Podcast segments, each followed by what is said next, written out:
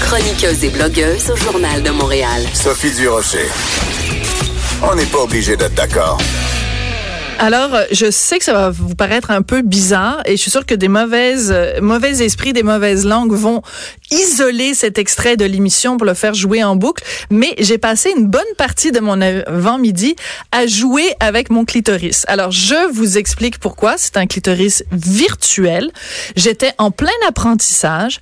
C'est un jeu mobile qui a été mis au point par des équipes de l'UCAM et des gens de l'Office national du film, donc des, des gens très, très sérieux, là, des universitaires, puis des, des, des fonctionnaires de l'État, là, tu sais, des créateurs et tout. Et ça s'appelle Clite-moi et c'est un jeu mobile qu'on peut euh, utiliser pour apprendre à mieux stimuler le clitoris. Alors, pour en parler, on a avec nous en studio Hugues Sweeney, qui est producteur exécutif et euh, à l'ONF, et Catherine Sabrin, qui est étudiante en design graphique à l'UCAM et qui a participé donc au stage Jeune Pousse de l'ONF. Bonjour à vous deux. Salut. Bonjour. Alors, je me suis levée ce matin et je ne pensais pas qu'on allait passer euh, 15 minutes à l'émission à parler de Alors, d'où vient cette drôle d'idée, deux institutions quand même relativement sérieuses, de faire un jeu mobile sur le clit? Ben, euh, en fait, euh, historique, là, on, on, a créé un programme de stage avec l'UCAM, entre l'ONF et l'UCAM. Euh, on fait de la production interactive à, à l'ONF depuis une dizaine d'années. Puis l'idée, c'était de travailler avec euh, avec des étudiants de différentes disciplines, mm -hmm. les mettre ensemble pour qu'il y ait... Fait que huit étudiants qui ont huit semaines pour créer mm -hmm. un projet. Là, c'est la deuxième. On a une troisième cohorte qui s'en vient en 2019. Le projet Clette-moi vient de la deuxième cohorte. Euh, et l'idée, c'est que on avait un grand mot qui était métamorphose. Ah. Puis après, à partir de ça, les étudiants arrivaient tous avec une idée. Puis à l'intérieur d'une journée, à la fin, de la, il y avait un processus d'entonnoir. À la fin de la journée, il y avait une idée qui sortait, puis le projet devait être produit en huit semaines. Et, Et c'est cette idée-là qui est ressortie. Alors, euh, Catherine, moi, j'aurais aimé être un petit oiseau quand il y a eu la séance de, de tempête d'idées, de brainstorming, où vous êtes mis tous ensemble, des étudiants de l'UCAM. On sait bien, de toute façon, vous êtes des poteux, vous êtes des pelleteux de nuages à l'UCAM. C'est une blague, Catherine. Euh, et là, vous vous êtes dit, ah, ben tiens, on va parler du clitoris. Pourquoi le clitoris, Catherine? Mais en fait, euh, c'est une de mes coéquipières qui est arrivée avec euh, la santé sexuelle. Ouais. Puis, en en parlant pendant toute cette journée là, d'idéation, euh, on s'est vraiment, on a trouvé que la satisfaction sexuelle, c'était vraiment un angle d'approche mmh. qui méritait d'avoir toute cette attention-là. En fait, quand on demande à monsieur, madame, tout le monde, là, en général, le clitoris, à quoi ça ressemble, ben, la majorité des gens ne le savent pas. Aujourd'hui, grâce à notre expérience, peut-être qu'il y en aurait plus, mais en général, les gens ne savaient pas qu'il y a une méconnaissance de cet organe-là.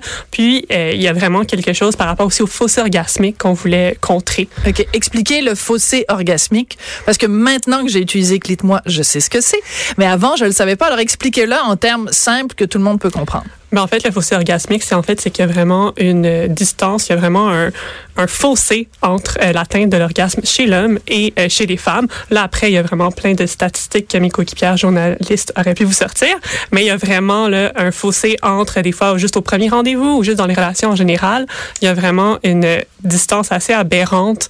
Puis nous, on trouvait pas ça normal. D'accord. Alors donc, un homme va plus facilement atteindre l'orgasme dans, dans une relation hétérosexuelle entre un homme et une femme. L'homme va atteindre l'orgasme plus facilement et plus fréquemment que la femme, alors que des femmes qui sont en relation homosexuelle connaissent mieux leur corps, connaissent mieux leur clitoris, savent mieux comment le stimuler. Donc, leur taux de satisfaction de cliente satisfaite est beaucoup plus élevé. Donc, si on apprenait à prendre exemple sur les femmes lesbiennes qui connaissent bien le clitoris, on serait toutes des femmes jouisseuses, mais à longueur de jour, ça finirait plus, là. Oui, on pourrait le voir comme ça. oui, on pourrait le voir de même, mais c'est sûr, euh, c'est sûr euh, que euh, notre application, ça montre vraiment à chaque palier. Par exemple, il y a tous les touchés qu'on apprend. Donc, il y, a, il y a plein de choses comme ça qu'on a initiées dans l'expérience pour que les gens aient au final une meilleure satisfaction. Puis, on passe par l'éducation euh, pour ça. Alors, j'ai fait rentrer euh, dans le studio ma collègue Marie-Pierre Caillé, qui est recherchiste ici et qui travaille vraiment sur plusieurs émissions.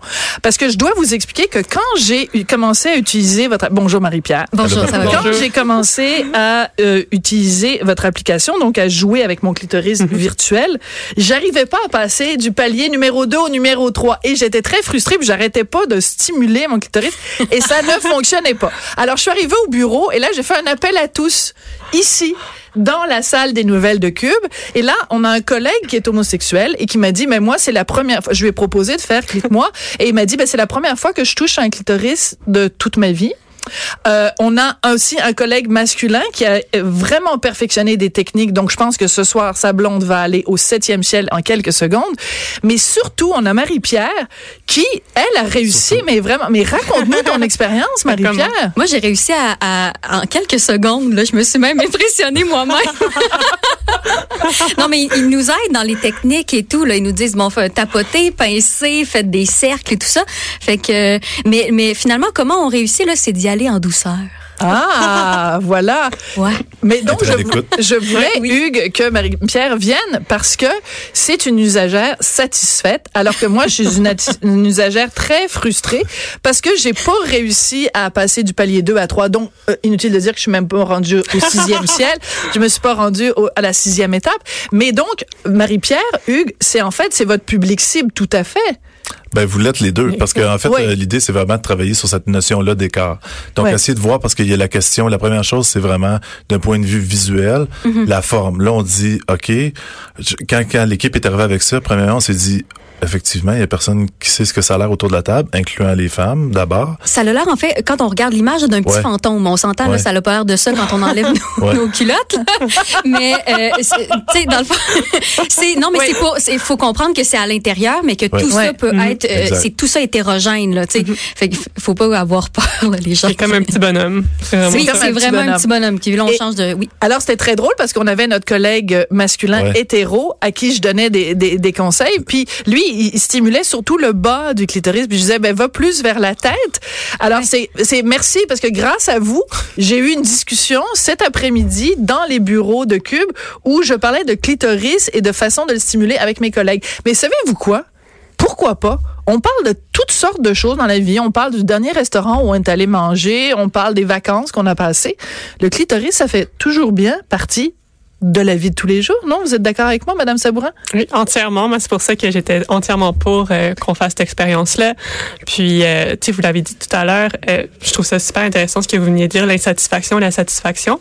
Mais c'est en plein ça qu'on voulait, tu sais, que même si vous avez eu de la misère pendant notre expérience, mais ça montre à quel point euh, la satisfaction, c'est pas juste l'orgasme à la fin, c'est pas simplement cette finalité-là. Euh, apprendre à avoir une satisfaction sexuelle, c'est aussi tout ce chemin-là qui va là. Puis c'est c'est ça qu'on voulait transmettre un peu comme message, que c'est plaisant tout le long. Donc, euh, sais, dans un passé récent aussi, il y a quand même tout, tout, tout courant autour de MeToo, toutes les conversations que ça, les débats que ça a généré et tout. Puis ce que je trouvais intéressant de l'équipe d'amener ça à ce moment-ci, c'était de, de poser la question, en fait, euh, de façon plus large, non pas dans une situation, euh, disons, euh, traumatique ou euh, Oui. quoi que ce soit, mais aussi une question qui se pose, sais, avant même le désir ou avant même le, le consentement, de juste comme comprendre la Oui. personne qui est devant toi.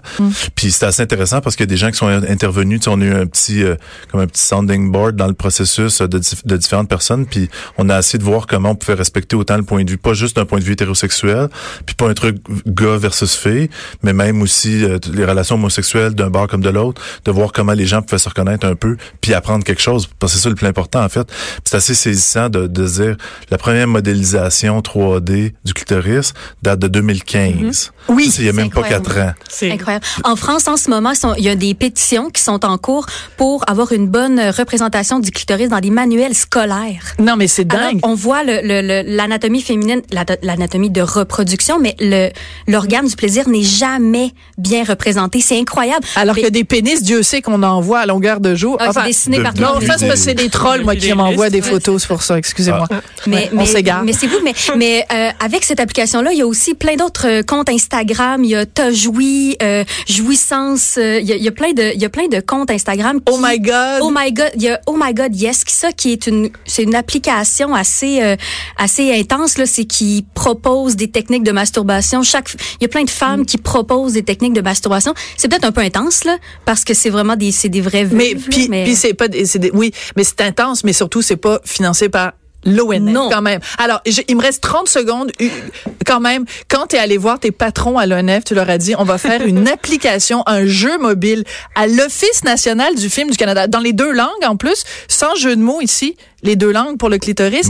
Euh, donc, euh, sur le clitoris, comment ils ont réagi? Ils ont dit, oh my God, puis ils se sont évanouis? Non, euh, super bien. En fait, puis tu regardes en fait le, le- le catalogue de l'ONF à travers l'histoire, à travers les décennies. Il y a beaucoup de projets qui traitent de sexualité de façon très différente, de formats différents, pour des publics différents.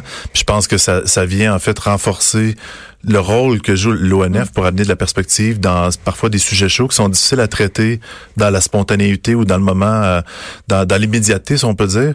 Mais je pense que par une approche artistique, une approche de jeu, euh, ben, je pense que ça nous amène à réfléchir. euh, Puis avec l'humour aussi, parce que Ouais. nous, on était là au bureau, là, on riait. Ben, vraiment. Tant mieux. C'était vraiment très le Faut, fun. faut savoir comment traiter les sujets sérieux sans nécessairement se prendre la tête à chaque fois. Alors, les gens peuvent aller donc euh, jouer avec un clitoris virtuel à clitmoi.onf.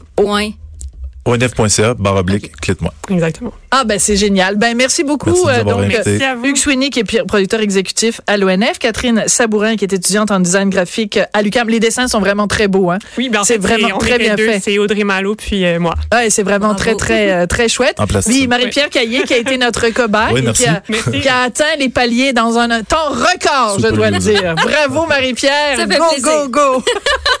Après la pause, on discute de toutes sortes de sujets. Peut-être parlera-t-on de clitoris, on sait jamais avec Lise Ravary.